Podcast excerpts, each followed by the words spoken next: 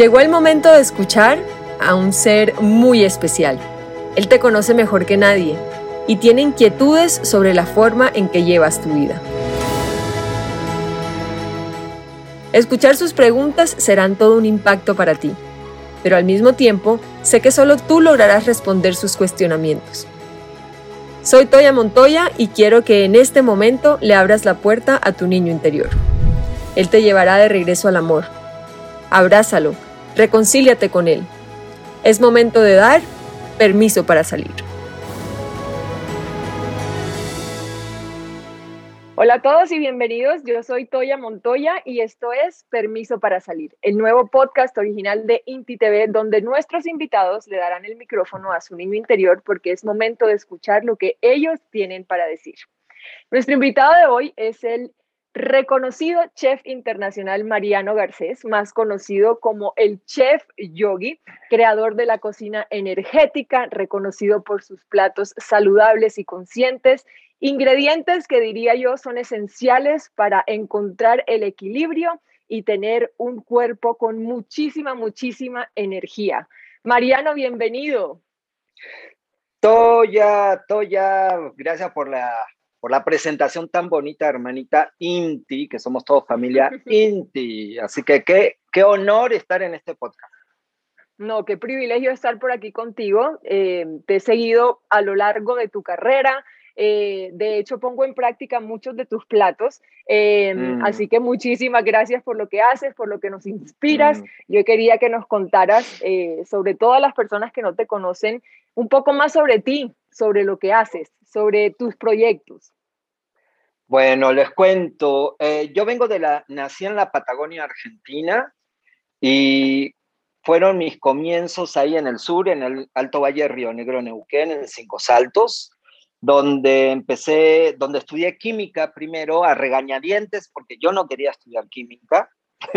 primero iba a un colegio de hermanos maristas en la primaria y cuando ya no aguanté tanto dogma, ya de niño siempre he sido un rebelde y siempre he sido un curioso y me moví de escuela para estudiar eh, química, eh, me egresé de técnico químico, donde aprendí química orgánica, inorgánica, cuantitativa, cualitativa, procesos de alimentos, y en un momento que tenía que irme ya de la ciudad, que era un pueblo en realidad, tiene 30.000 habitantes, pero cada vez que hablo con mi familia les digo, es un pueblo y me regañan, me dicen, no, es una ciudad.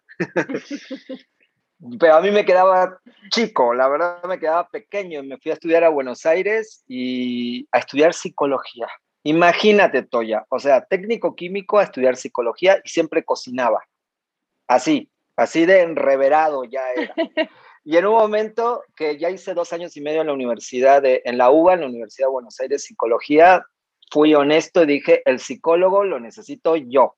O sea, no tengo por qué estudiar esto y me puse a estudiar gastronomía y desde el inicio que empecé a estudiar gastronomía, realmente para mí fue, fue muy revelador porque hice clic, tardé muchos años en darme cuenta que tienes que estudiar algo porque te gusta, no porque te lo impongan, no por darle el gusto a tu familia de ser licenciado, ser doctor.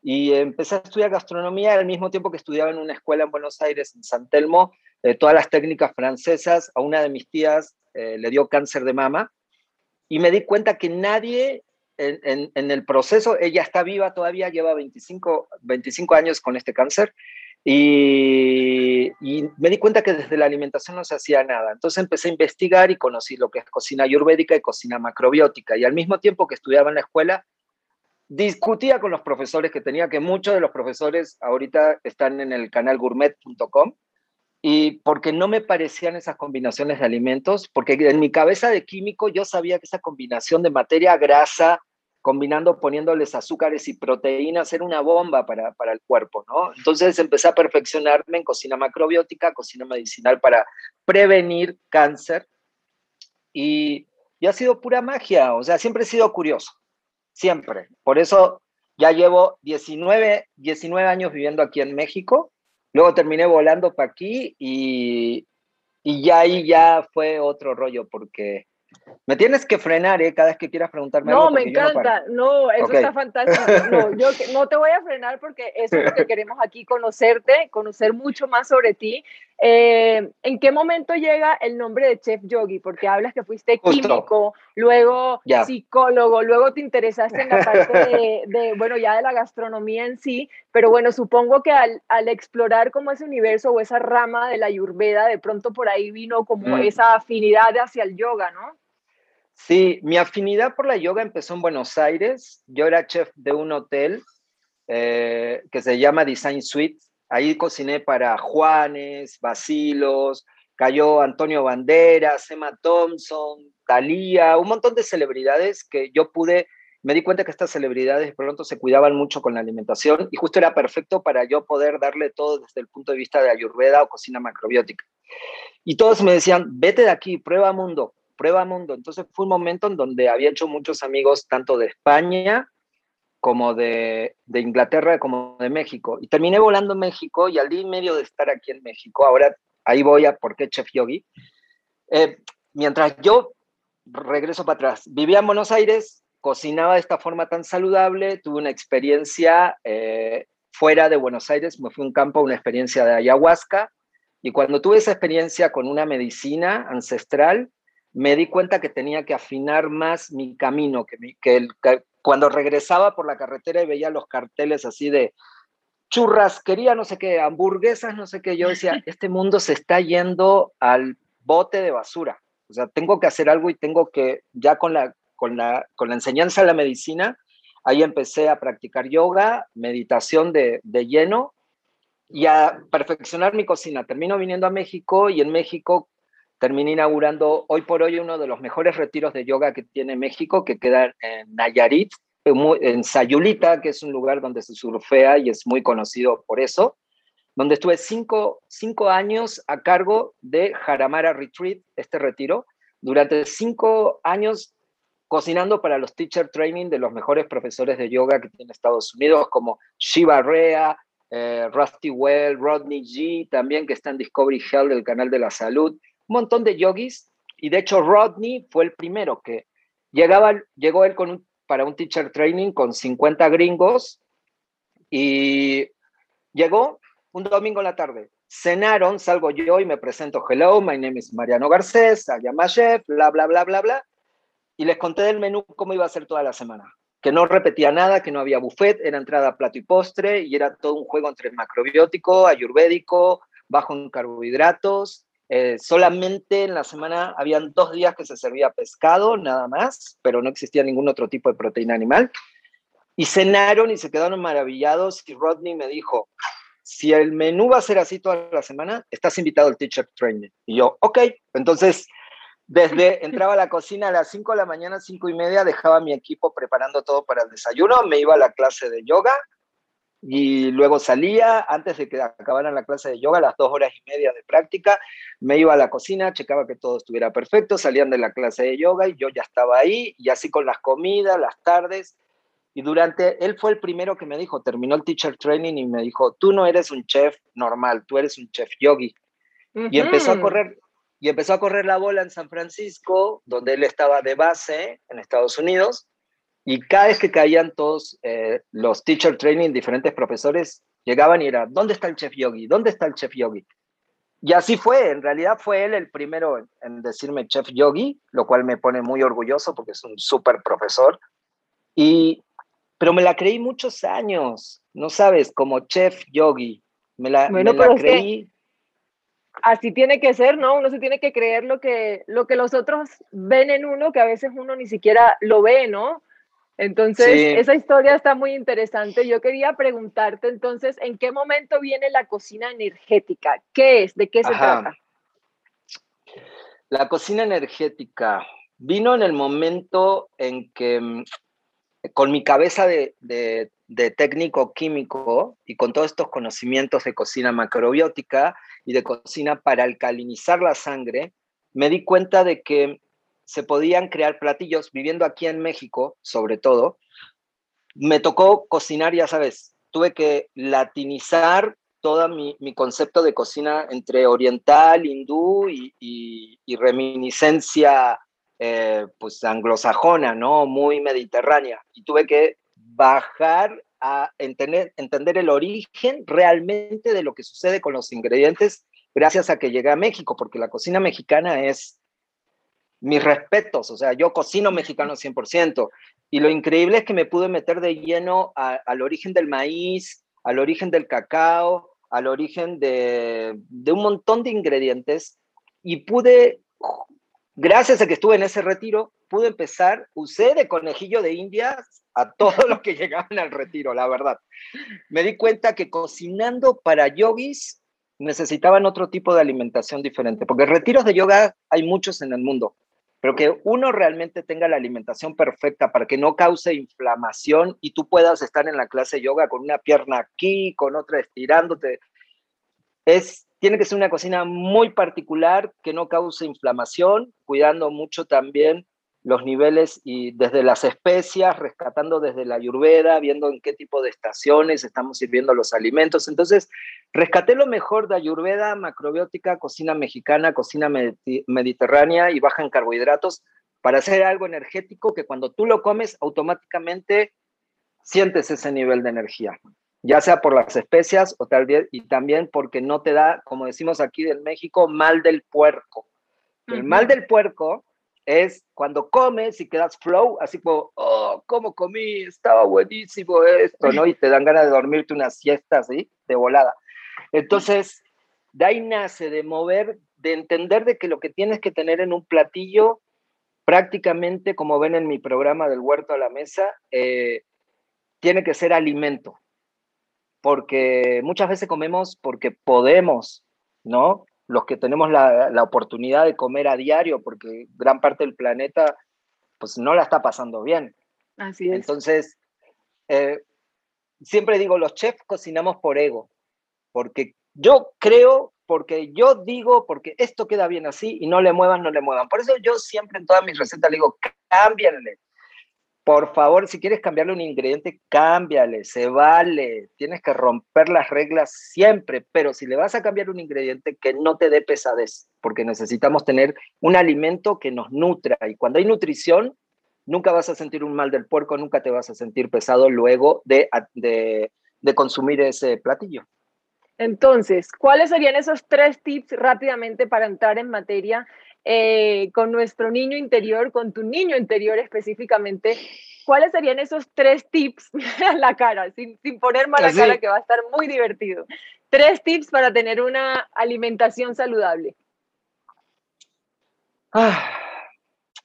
Primero, sigan las recetas del chef yogi. de verdad, porque hay un montón de recetas, porque mucha gente dice, bueno, es que a mí no me sale, pues ya, busquen en YouTube Chef Yogi, mis recetas ahora le digo de un libro, y sí, vamos a tener alimentación para todos. eso es lo primero. ¿eh? ¿Qué tal eh? yo haciéndome promoción? Em, es que necesito tiempo para pensar por eso. Segundo, em, creo que em, es, va, yo creo que tenemos que escuchar nuestro cuerpo, es lo, principal, fuera de broma. Tenemos que escuchar todo lo que tú comas, que te dé para abajo luego de comer, directamente empieza a eliminarlo de tu dieta, de tu alimentación. Porque no sirve. Tener una mala digestión constantemente significa inflamación celular, significa acidez en la sangre. Y en un medio ácido proliferan virus y bacterias, y no los virus y las bacterias propias del ser humano, que las necesitamos para nuestro funcionamiento y poder trabajar en empatía con el macrocosmos, sino de lo malo, porque cuando tú tienes mala digestión constantemente, ya eres terreno fértil para cualquier tipo de enfermedad, ¿va? Y tercero, pues, ¿qué te puedo decir? Pues yo creo ya, cuando tu dieta básicamente se basa en tener que andar leyendo el packaging de algo para ver cuánto de carbohidratos, cuánto de, azúcares, cuánto de sal tiene, ya está mal tu dieta, tu alimentación. Una dieta correcta, una dieta saludable, no tendrías que ni preocuparte por leer un paquete.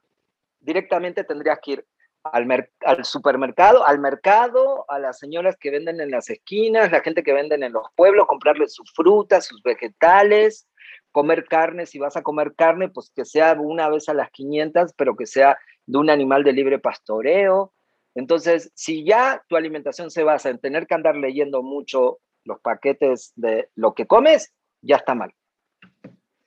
Muy buenos consejos, los voy a poner en práctica y ya llegó el momento de darle permiso para salir a tu niño interior. ¿Te has preguntado alguna vez qué es el niño interior o sabes lo que es el niño interior? No, a ver, cuéntame, cuéntame. Tú eres la experta en esto, cuéntame. Bueno, realmente nuestro niño interior o nuestra niña interior es esa niña o ese niño que fuimos, eh, ese niño inocente, ese niño que dice la verdad, esa niña mm. que es espontánea, eh, que muchas veces olvidamos, que olvidamos porque empezamos a aprender un montón de cosas eh, y la sociedad nos empieza a, dictar la manera en cómo actuar, en cómo responder, en cómo reaccionar, y se nos olvida que siempre ese niño o esa niña interior nos acompaña, que siempre está con nosotros. Entonces, aquí en este podcast en el que estamos hoy, que se llama Permiso para salir, lo que queremos precisamente es que tú le des el permiso para salir a tu niño interior y poder... Eh, hablar con él, entrevistarte a través de él y que sea él quien nos conteste las preguntas. Entonces, yo te quería preguntar si estás preparado para dejar salir a tu niño interior. Sí, estoy preparado. Muy preparado. Listo. Entonces, para comenzar, yo te voy a pedir que cierres tus ojos y que repitas después de mí esta oración para darle la bienvenida a ese niño interior. Entonces, dice así. Querido niño interior. Querido niño interior.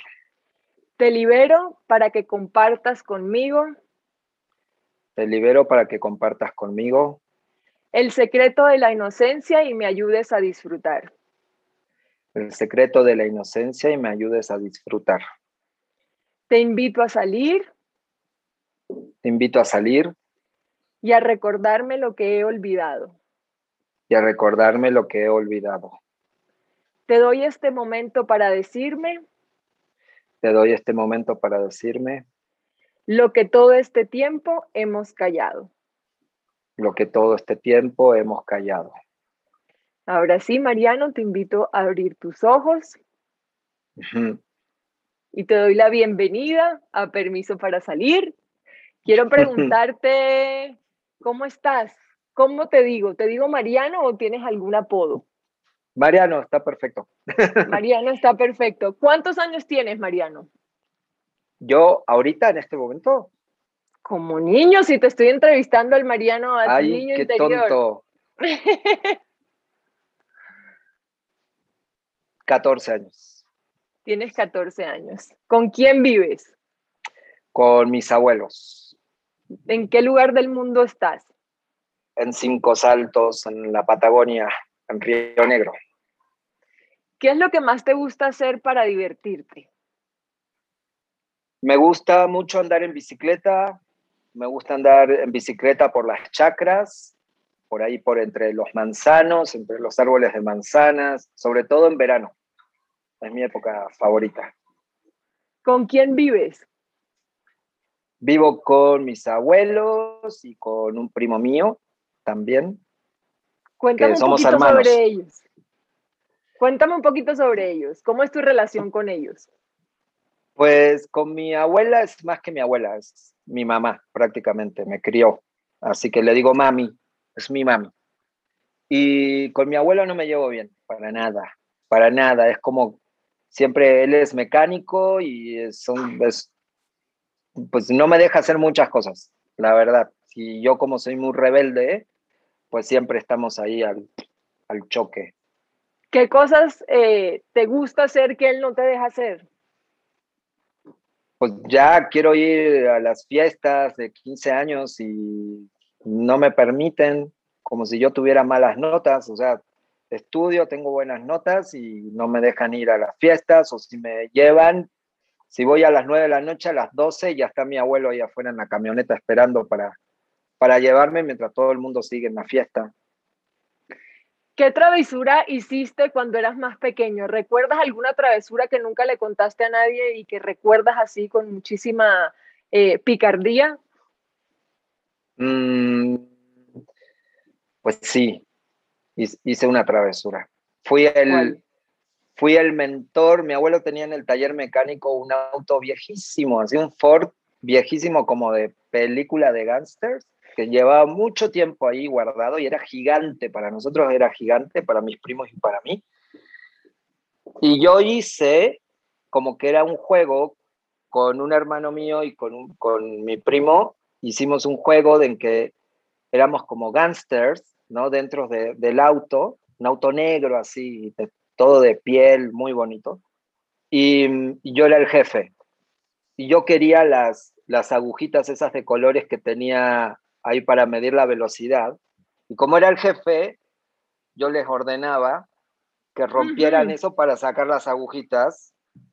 y, en un momento nos, nos, descubrieron y salimos corriendo y alcanzaron a, a, mi primo, mi tía lo agarró, lo agarró a Emiliano y le dio su buena tunda, ¿no? Y a mi hermano también lo agarraron, así. Yo me escondía bajo la cama pero nunca me hice cargo de que en realidad fui yo el mentor de terrible, terrible acción. Mariano, todos nos asustamos algunas veces, o muchas veces. ¿A ti qué te mm. asusta? La oscuridad. Ver películas de terror y luego en la noche la oscuridad, los vampiros. O sea, tanto me, asustan que he dormido así en verano con varios covers arriba para sentirme protegido. Sudando, pero protegido, así. Sí, la oscuridad, mucho. ¿Qué es lo que más te gusta de ti y por qué? Que me río mucho. Que me río mucho, siempre me estoy riendo. Siempre. Siempre. Que sueño mucho. Veo la tele y sueño mucho. Incluso de ti, te, te ríes también de ti. Sí, Sí, siempre. De mí, de todos. Sí, me río, me río. ¿Cuál es tu lugar favorito del mundo? Mi lugar favorito en el mundo es el lago Pellegrini, que es un lago que está a 15 kilómetros de Cinco Saltos, donde los fines de semana, por lo general, de verano, siempre vamos a pasar el verano al lago. ¿Cuál ha sido el mejor regalo que te han dado? Mm, el mejor regalo. Ya, me acordé. Un, como un suéter de este material que se llama plush, que es como peludito así, color, color mostaza con color violeta. Muy retro, muy retro. Me encanta porque me lo pongo y siento así rico, así es, está, me encanta. De, de verdad, de los mejores regalos. ¿Cuál es tu sueño y qué quieres ser cuando seas grande? Quiero ser o veterinario o piloto de avión y soltero. Soltero, ¿por qué soltero? Yo creo porque no vi buena relación con mi mamá ni mi papá y como que muchas tormentas. Siempre he pensado así. Si pudieras pedir un deseo en este momento, ¿cuál sería? Ah, que cuando sea grande, pues sea feliz. ¿Qué piensas sobre el Mariano de hoy, el Mariano adulto? Mm, que tiene mucho que trabajar todavía, que tiene que desprenderse de, de muchas cosas que realmente no sucedieron como él, como él piensa, que fue mucha ilusión, todo lo malo que, que piensa que vivió realmente no fue tan malo. Hay que desprenderse de eso. ¿Y qué mensaje importante o consejo le darías al Mariano de hoy?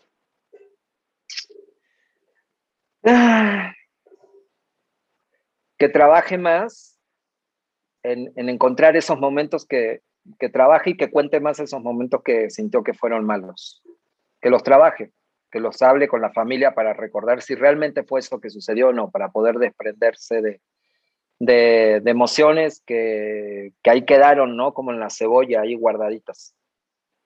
Para poder ser muchas, más. Muchísimas gracias, Mariano, por tu tiempo, por compartirte, por salir, por mostrarnos esa esa inocencia, esa verdad, esa pureza. Eh, muchas gracias por acompañarnos Eh, mm. te despido con muchísimo amor y de verdad muchísimas, muchísimas gracias. A ti, a todos. Mariano, cuéntame, ahora sí, Mariano Grande. Ya que despedimos al Mariano del niño interior. Cuéntame cómo, fue Sudé, esa Sudé. Sudé. ¿Qué sentiste? ¿Sabes qué pasa, Toya? Justo estoy tomando una formación en medicina germánica, body medicine, y entendiendo mucho, muchos momentos en mi vida donde tuve episodios. Por ejemplo, descubrí en esto que de chico me salían muchos herpes en el labio, aquí arriba, pero de chico, o sea, desde que soy, yo creo que bebé, casi herpes, herpes, herpes, toda la adolescencia, y recién a los como 20, 21 años que me fui a Buenos Aires, que me fui de la casa, pues ya pude empezar a controlarlo, pero para mí era traumático porque alguna vez llegué a tener todo el labio de arriba y ahorita justo en, este, en esta formación que estoy tomando encontré que emocionalmente es el, era, un, no un trauma, pero sino eh, un sistema ¿no? de alerta que pone tu cuerpo cuando no tienes el contacto, sobre todo con tu mamá. Y ahorita lo estoy descubriendo, ¿no? Mm. Y yo el día de hoy que de pronto siento que me va a salir un herpes y me miro al espejo, digo, no vas a salir, ahí te quedas, aunque tenga rojo una puntita, y te juro que hace, ¡pum! desaparece, ¿eh? pero por eso que no me había, no había tomado en cuenta que íbamos a hablar con mi niño interior, te juro, porque justo, justo lo que necesito es trabajar un montón de, como se dice aquí, dolencias que he tenido en la vida, eh, físicas que se han manifestado en mi cuerpo. Por suerte no ha sido tumores ni nada así, pero como para empezar a, encontrar la raíz, el origen de esas emociones que vienen desde mi infancia y adolescencia. Entonces... Todas las, emociones que no expresamos, que tenemos ahí guardadas, se manifiestan de alguna u otra forma en el cuerpo, eh, de diferentes formas, ¿no? Yo creo que por eso es importante hacer este ejercicio. A mí me ha servido desde hace mucho tiempo que lo hago eh, y quiero invitar a las personas que nos están viendo y que nos están oyendo a que lo hagan, a que cierren sus ojos y a que conecten con esa niña y con ese niño interior, a que le hagan las preguntas que necesiten, que deseen. Y estoy segura, segura, segura que van a encontrar un montón de respuestas, incluso respuestas inesperadas que nos ayudan a desbloquear, así como dices tú, y que nos ayudan a avanzar en nuestra adultez. Así que quiero... Y el tema es que no las vivan, o sea, que le pregunten al niño interior, pero si pueden apoyarse en alguien así como tú, Toya, y poder hablar, o, la pareja, o, un pariente, no lo vivan en soledad, porque vivir en soledad los recuerdos no, no los superas, hay que contarlos, hay que, ¡ah! hay que sacarlo, hay que gritarlos, hay que, sin, sin vergüenza, sin miedos, todo eso se tiene que quedar atrás. Así es, todos somos humanos y todos tenemos historias y todos tenemos un largo camino de aprendizaje y de sanación. Así que yo quiero agradecerte de verdad del fondo de mi corazón por compartir tu tiempo, por hacerlo con tanta honestidad, con tanto cariño, eh, con tanta alegría también. Muchas gracias por acompañarnos en, Permiso para Salir. Eh, y bueno, no sé si tienes algún otro mensaje que quieras darle a las personas, eh, que te sigan en tus redes, que te, bueno, que se sumen a tus proyectos. ¿Alguno, ¿Algún mensaje para cerrar?